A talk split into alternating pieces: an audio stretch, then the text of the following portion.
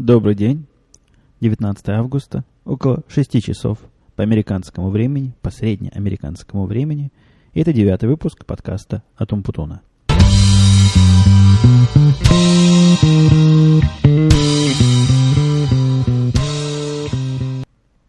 Итак, как обычно, начнем с объявления о том, что у нас улучшилось с момента выпуска прошлого подкаста в нашей студии. А, в общем-то, улучшать-то особенно уже нечего. Но тут возникла странная проблема, связанная с тем, что микрофон Шур при всех своих других положительных свойствах обладает одним, на мой взгляд, существенным недостатком. Во всяком случае, на взгляд моего того треножника, который использовал, того штатива, который использовал роль микрофонной ноги. Э, мой штатив просто не в состоянии выдержать вес этого тяжелого микрофона, и мне пришлось приобрести такую штуку, которая, на мой взгляд, по-русски должна называться нога для микрофона, а по-английски называется рука для микрофона. Так что теперь эта самая рука крепко держит мой шур, и я напрямую прямо в эту ногу с прикрученным шуром с вами разговариваю. Две центральных темы, затронутые мной в прошлом подкасте, э, что приятно вызвали живое э, сочувствие и положительную реакцию у многих слушателей. Опять же, многих это цифра весьма относительная, потому что количество слушателей пока до сотни, но будем надеяться на то, что славное племя подкаст-слушателей будет расти со временем. Ну так вот, многие поделились своим опытом в подобных ситуациях и рассказали, как это было у них и чем все это дело закончилось. Ну, я такие письма расцениваю, в общем-то, как личные. Не могу тут озвучить никаких деталей, хотя было пару очень интересных ситуаций. Но я попытаюсь списаться с авторами и взять у них разрешение на некоторое озвучивание этого дела, не называя имен, и может быть вам это будет интересно. Я уверен, это вам будет интересно. Эти были истории не менее поучительные, чем та история, что я вам рассказал. Э, второй вопрос, который вызвал не менее активную вашу реакцию, это мой легкий наезд на качество русских подкастов. Ну, насколько я понял, более-менее мыслящие люди со мной в той или иной степени согласились и даже попытались обсудить вопрос, а, собственно, от чего все это происходит. Ну, ответа все еще есть несколько версий, но ответа мы, я для себя, во всяком случае, еще не нашел. Э, самая популярная версия говорит о том, что это э, эволюционное развитие, и мы находимся на раннем витке эволюции, и как только, значит, эволюция наших подкастеров пойдет вширь, вглубь, ввысь, уж не знаю, куда и положено идти, то все улучшится само собой. Ну, не знаю, не знаю. Я не очень представляю, как, как эта эволюция вытолкнет на, ну, скажем так, на, на свалку истории те подкасты, которые один из моих э, слушателей и комментаторов назвал плохими, в кавычках. Э, не знаю. Что будет мешать этим людям дальше продолжать самовыражаться таким же вот странным и эксцентричным способом, я не могу представить. Сейчас они, собственно, э, я не думаю, что имеют большую аудиторию, но а когда будет большая аудитория у всех остальных, когда будет много подкастов, неужели будет хороших подкастов больше, чем плохих? Ну, в общем, надеюсь, надеюсь на это, поживем увидим. А теперь, пользуясь случаем, знаете, как в капитал-шоу «Поле чудес», можно передать привет городу Урюпинску. Так вот, пользуясь случаем, хочу передать самую искреннюю благодарность слушателю Сергею, который прислал мне ряд, на мой взгляд, бесценных советов, как говорить, как направлять микрофон, как это делать так, чтобы было лучше, чище, красивее. Я в меру сил пытаюсь следовать его рекомендациям. Не знаю, найдете ли вы этот подкаст звучащим лучше, чем обычно, но я стараюсь как могу. Тут действительно ситуация, когда э, мы не профессионалы в этом я имею в виду такие подкастеры, которые, которые не с радио связаны по своей основной профессии, которые с радио никогда дела раньше не имели. Действительно имеем, на взгляд профессионалов, просто идиотские вопросы, как то, куда этот микрофон направлять, как в него говорить, какой уровень усиления нужно делать и где. Потому что параметров тут, тот, кто делал подкаст, знает много всяких, ручек покрутить можно массу. И, в общем, к результатам они каким-то приводят, но более-менее удачного результата можно добиться только отчетливо понимая, что ты делаешь. Пожалуй, на этом стоит закончить обсуждение нашей внутренней подкастерской кухни. И я надеюсь, я довел до вашего сведения, насколько все это дело сложно, и как мы, подкастеры, страдаем, но бьемся для того, чтобы доставить вам качественный контент. Это шутка юмора. Так вот, на сегодня у меня было несколько тем тут записано. Меня, кстати, спрашивали, готовлюсь я к подкастам. Готовлюсь я к ним совершенно минимально. То есть вся подготовка это я записываю мысли, пришедшие мне на ум, и те темы, даже не темы, а очертания тем, которые я хотел бы затронуть. Так вот, сегодня моя тема, одна из тем, э, предполагалась в продолжении вот тех двух, двух историй, когда я вам рассказывал про трудоустройство, но теперь эти истории не исторического плана, а буквально настоящего времени, то есть все эти события имели место быть в самом-самом недалеком прошлом, буквально две недели назад все, весь этот процесс только закончился. Только теперь процесс этот я наблюдал с другой стороны. А именно, я интервьюировал людей, которые, которые хотели стать работниками нашей компании.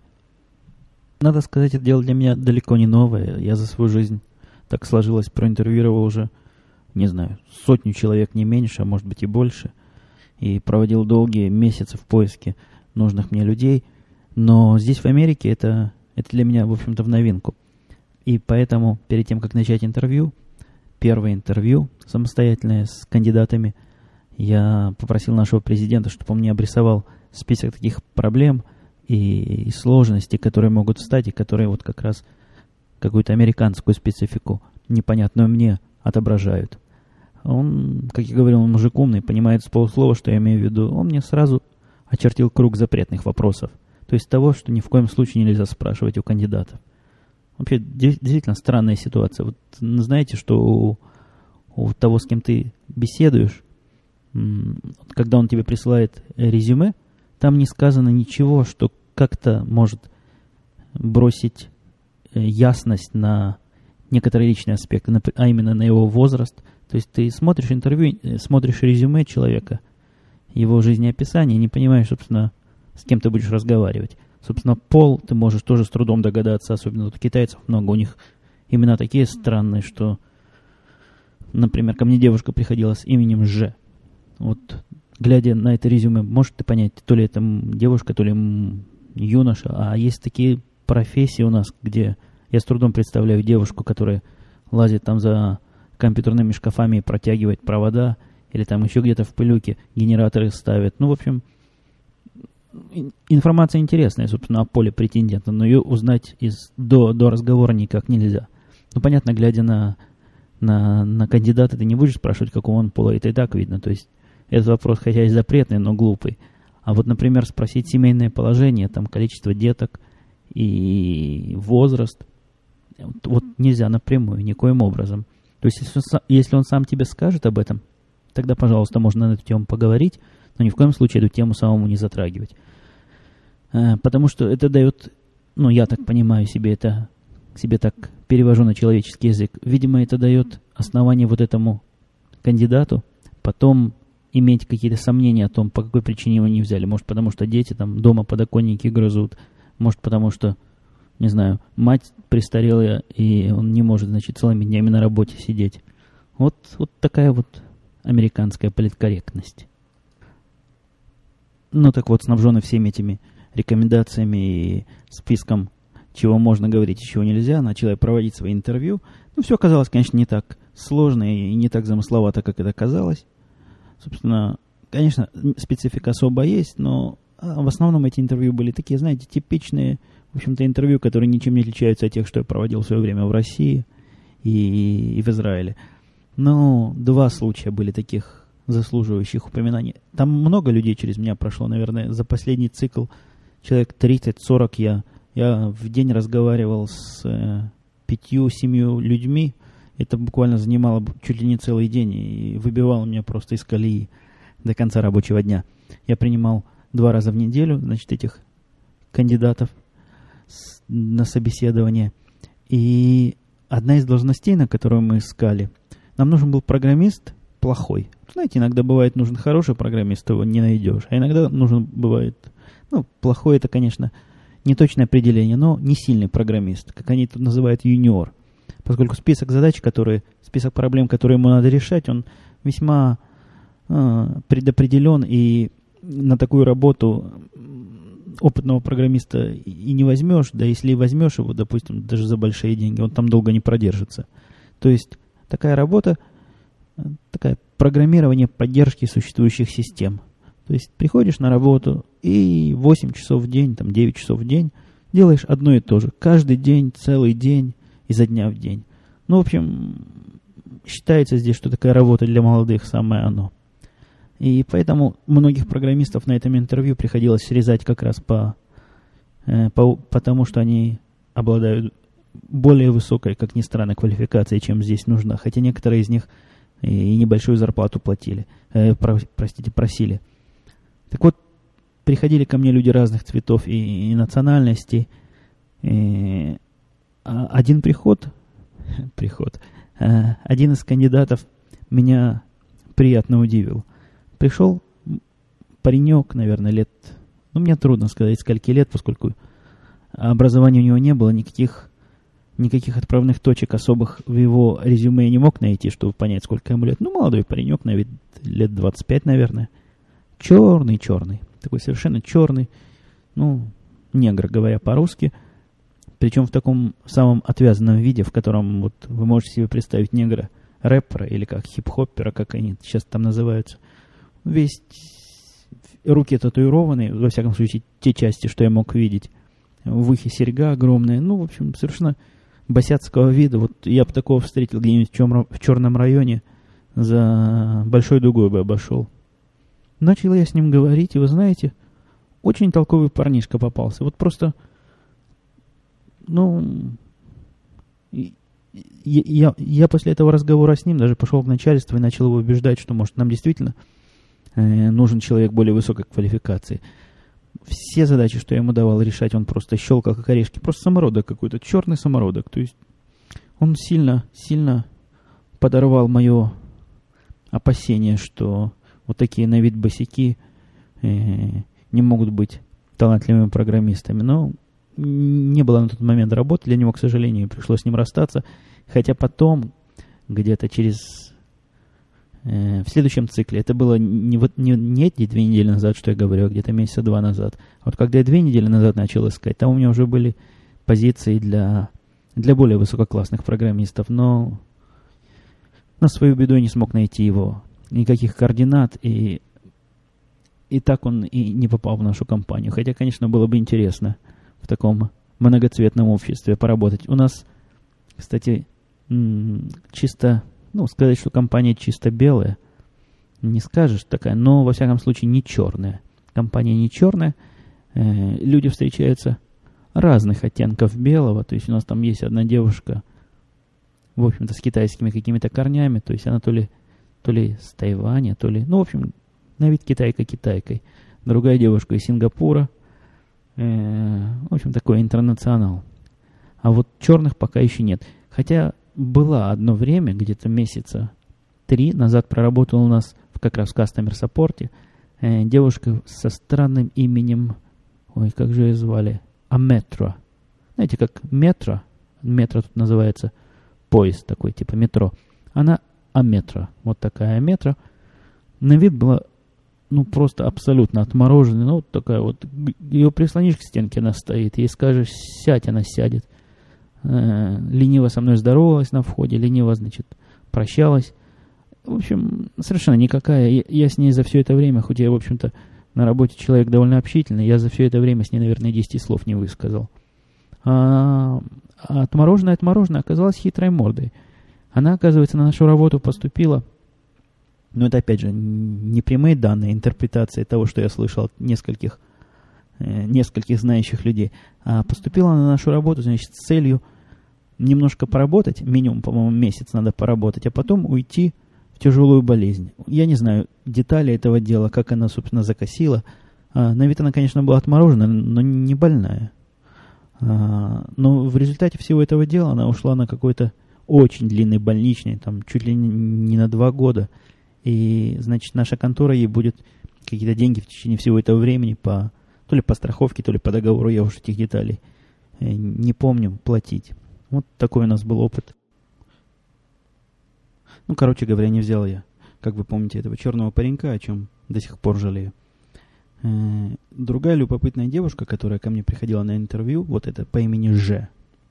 Вот так вот это я ее имя прочитал. Оно в самом деле, там, по-моему, в имени четыре согласных подряд, а потом звук И. Ну вот Ж – это самое близкое, что я смог придумать, э, как, как бы ее фамилия, как бы ее имя могло звучать. При встрече она сказала, произнесла какой-то длинный такой китайский звук, который я выговорить не могу, а сказала, что ее можно назвать просто Мишел.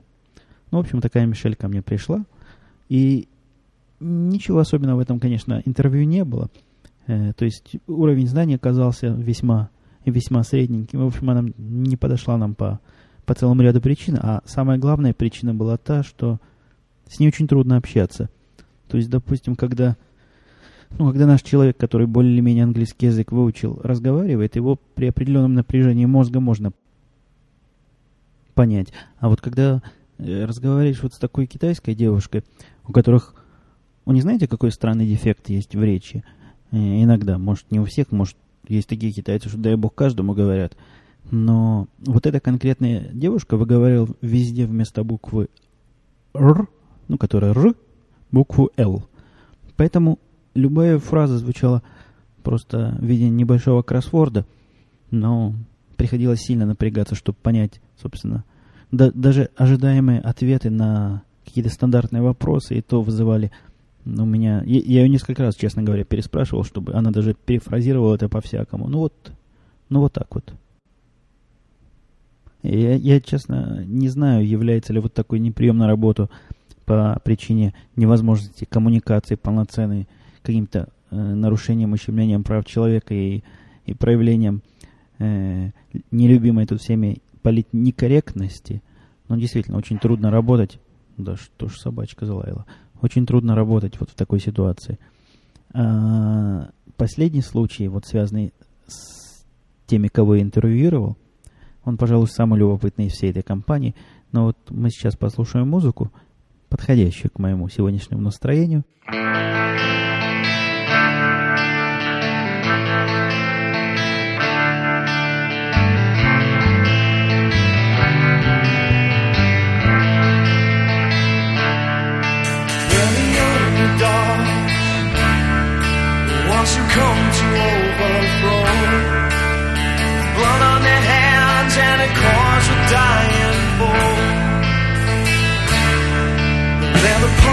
the ones who come to live.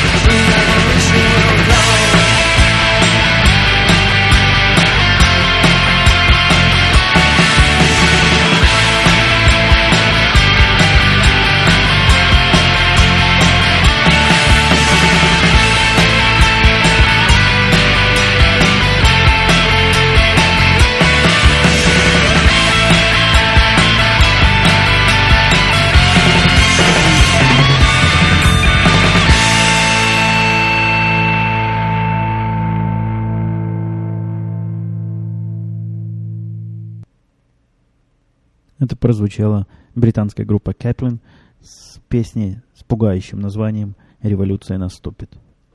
Итак, завершаем эту эпопею с трудоустройством уже не меня. Э, так вот, самый любопытный случай, который я наблюдал здесь, это, правда, произошло еще до того, как э, прием или неприем на работу стало вот в эти в технические, во все наши э, направления стало исключительно моим решением.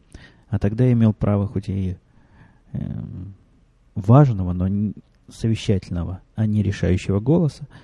И мы тогда искали человека на должность вот как раз э, вот того программиста, на которого вот того черного парня я потом не взял. Э, такого программиста, который знает, где у клавиатуры клавиши, но в голове особо много мыслей держать не может, и такой немудреной работой будет вполне достоин, э, простите, доволен. Так вот, пришел, пришел паренек, но я его не видел вначале. Сказали, придет некий Патрик. Патрик, Пэт, значит, сокращенно. И там было так заведено, что сначала все его грили все конторы до меня, а я уж в конце его догреливал профессионально в течение там последнего часа. Ну что вы думаете, все, все от этого Патрика были в полном восторге, говорят, такой Гай, такой Гай, значит, обязательно с ним поговори, он нам всем нравится.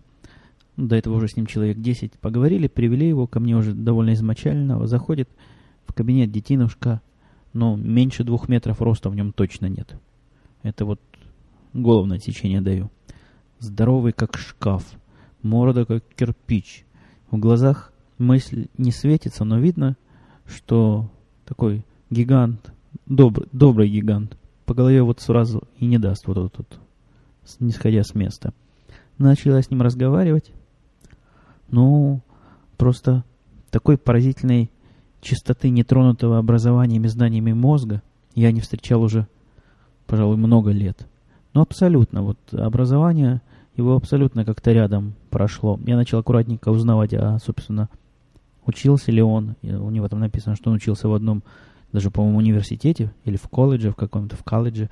В общем, где-то где он учился. Но что он так совершенно с детской непосредственностью сказал, что так вот судьба сложилась, что учиться особо он не мог, поскольку был капитаном футбольной команды, и они, значит, каждый день в течение 8 часов, в течение 6 часов тренировались, а еще 2 часа смотрели чужие игры. И времени, значит, на учебу у него не очень много оставалось. Но это полностью соответствовало вот тому уровню знаний, который он вынес после своего футбольного такого образования. Но мне было просто даже удивительно, как остальные этого не увидели, поскольку это, ну, это что-то вопиющее, ну, просто но это даже словами не передать. Насколько вот незамутненный, чистый детский разум, который вот ну, просто нет слов. Ну, вы, наверное, понимаете, что я имею в виду. Я, значит, пошел к нашему... И, и, я, честно говоря, посчитал, что это такая шутка юмора. И я пошел к нашему директору и тоже хотел эту шутку поддержать. Говорю, да, говорю, хороший паренек. Он говорит, да-да-да, совершенно серьезно, мне он так понравился, так понравился. Такой хороший гай. А вот о хороших гаях, но это вообще отдельную передачу надо сделать. Я даже, я думаю, гостя приглашу на эту передачу. Есть у меня добрый друг, тут недалеко от меня живет. Так вот, у него есть теория хорошего гая, которая говорит, что в Америке неважно, кем ты, что ты умеешь делать, какой ты, значит, в своей профессиональной деятельности, как ты учишься, а главное, значит, быть хорошим гаем. Ну, такая спорная теория, но он ее любит развивать, я его как-нибудь приглашу, и, может быть, мы с ним вместе на эту тему поспорим. Ну, так вот этот Патрик, значит, типичный хороший гай. Я тут ну, вижу, что дело шутками уже не пахнет. И вот-вот этого, значит, Гая возьмут, и моя рекомендация практически вышла вот так вот случайно положительная. Ну, я прямо сказал, что паренек, наверное, хороший, но не знает абсолютно ничего, и я его категорически не рекомендую брать, значит, в виде программиста. И что вы думаете? Как это получилось в результате этого э, всего процесса, ни нашим, ни вашим? То есть его действительно в программисты не взяли, поскольку моя рекомендация уже тогда имела серьезную силу, и я был, видимо, очень убедительно, когда рассказывал всю глубину и пропасть его незнания и теоретическую неспособность этого необразованного молодого человека, ну, такого большого, крупного молодого человека что-нибудь воспринять. Э, его взяли в конце концов к нам на работу, но взяли не в программисты, а взяли отвечать на телефоны тем, кто будет, значит, звонить. И он, надо сказать, до сих пор работает, и после того, как я стал руководить всем техническим сектором, он мне тоже достался по наследству.